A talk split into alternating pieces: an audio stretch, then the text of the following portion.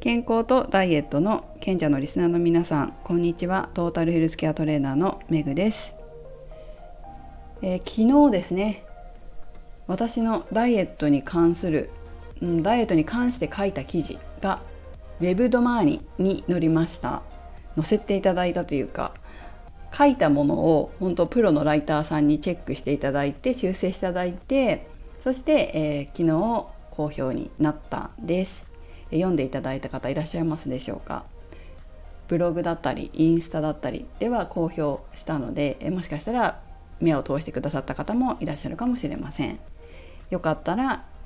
URL 添付しておきますので読んでみてください。書いたのはですね、まあ、ダイエット部っていうのを開催しているんですけどもそこで1回目にお話しした内容のまとめというかねそういったものを載せてます。まあ、ダイエットの基本となるもの土台となるものについてですね。よかったら読んでみてください。また第2弾も今書いてるのでそれも、えー、見てもらって直してもらったら公表したいと思います。はい。さて、えー、東京はここ数日すごい涼しい日が続いていて夜エアコンをつけなくても寝れるようになってきました。皆さんお住まいの地域はいかがですか？なんかこう涼しくなってくると私は結構夏の疲れが出ちゃうタイプなんですよね。エアコンかけて寝るのすごい苦手なので、まあ、でもかけて寝ないと暑くて寝れないからかけて寝ると思うんですけどやっぱりこうエアコンの音だったり風だったり、まあ、そういったもので熟睡してるんだけどなんとなくやっぱりどこか緊張して寝てるようなところがあるのかな。やっぱ疲れがね、えー、たまるのかなと思ってます。あとは、うんと、ずっとこう同じ場所にいるわけじゃなくて暑いところにいたり寒いところにいたり暑いところにいたり寒いところにいたり、まあ、寒いところっていうのは冷房かかってるとこですよねっていうことも結構あったんですよね今年は特に。なのでなんか神経がやっぱり弱るというかね疲れるんだなっていうふうに思うんですけど、まあ、その疲れがこうやって涼しくなってくると、まあ、出やすくなるなっていう感じです私の場合ね。だから昨日の夜あたりからなんか胃腸が変だなと思って特に胃なんかこう食事をあんま受け付けないというかで舌ベロがなんか痛いなみたいな感じでやっぱ疲れてるのかもしれないななんて思ってるんですけど皆さんはどうでしょうか？で今朝もあんまり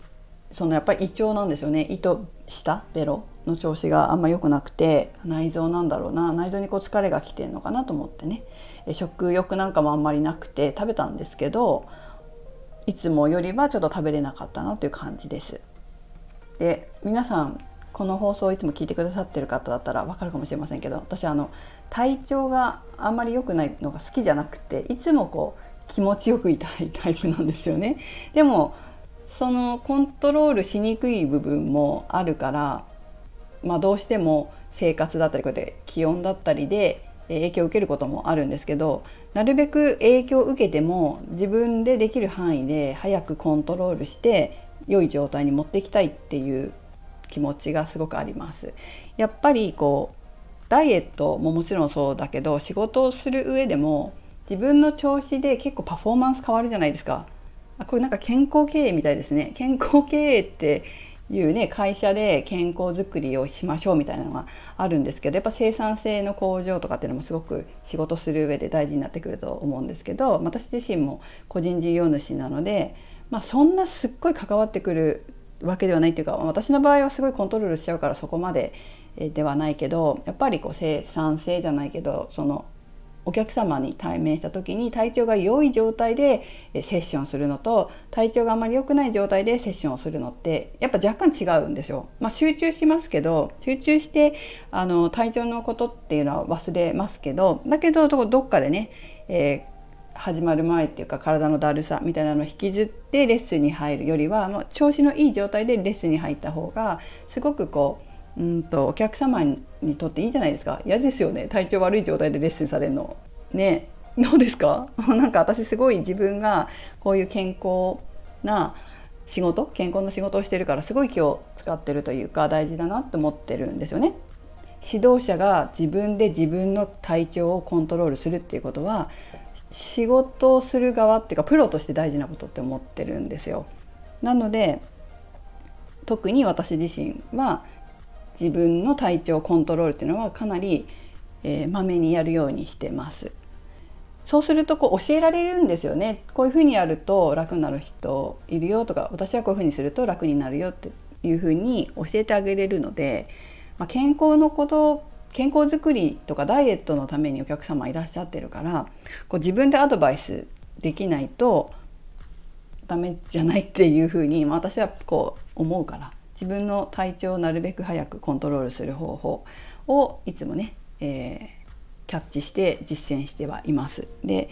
だから今日も朝体調良くないなと思ったんだけど、まあ、どうしたらいいかなってやっぱり体に聞くわけですよね。で聞くと、まあ、ちょっと体を動かしてみたらと、まあ、昨日も体調があんまり夜かな夕方やっぱ胃腸なんですよね胃の調子があんま良くないなと思って、まあ、少し休んだ後ウォーキングに出かけたんですよ。でウォーキングしたらかなり回復したのでやっぱり今日も何か運動して体の調子整えようと思ってえ体に聞いたら筋トレ軽い重さでしたらというので、まあ、軽い重さでやってこようかなと思ってやりに行ったんですけどうん、やっぱりね体動かすと私はすごい早く回復しますあんまりこう食べ物とか飲み物とか食べれるけどなんか受け付けない感覚があったんですけど、まあ、終わってからトレーニング終わってからちゃんとプロテインを飲めたので、えー、あだいぶこう血流が良くなったり交感神経と副交感神経、まあ、自律神経ですよねのバランスが整ったりしたのかなっていうふうに思ってます。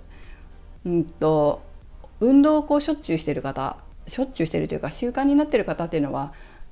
軽い運動をすることで体調が整うっていう経験をしたことがある人多いんじゃないかなと思います。早いですよね。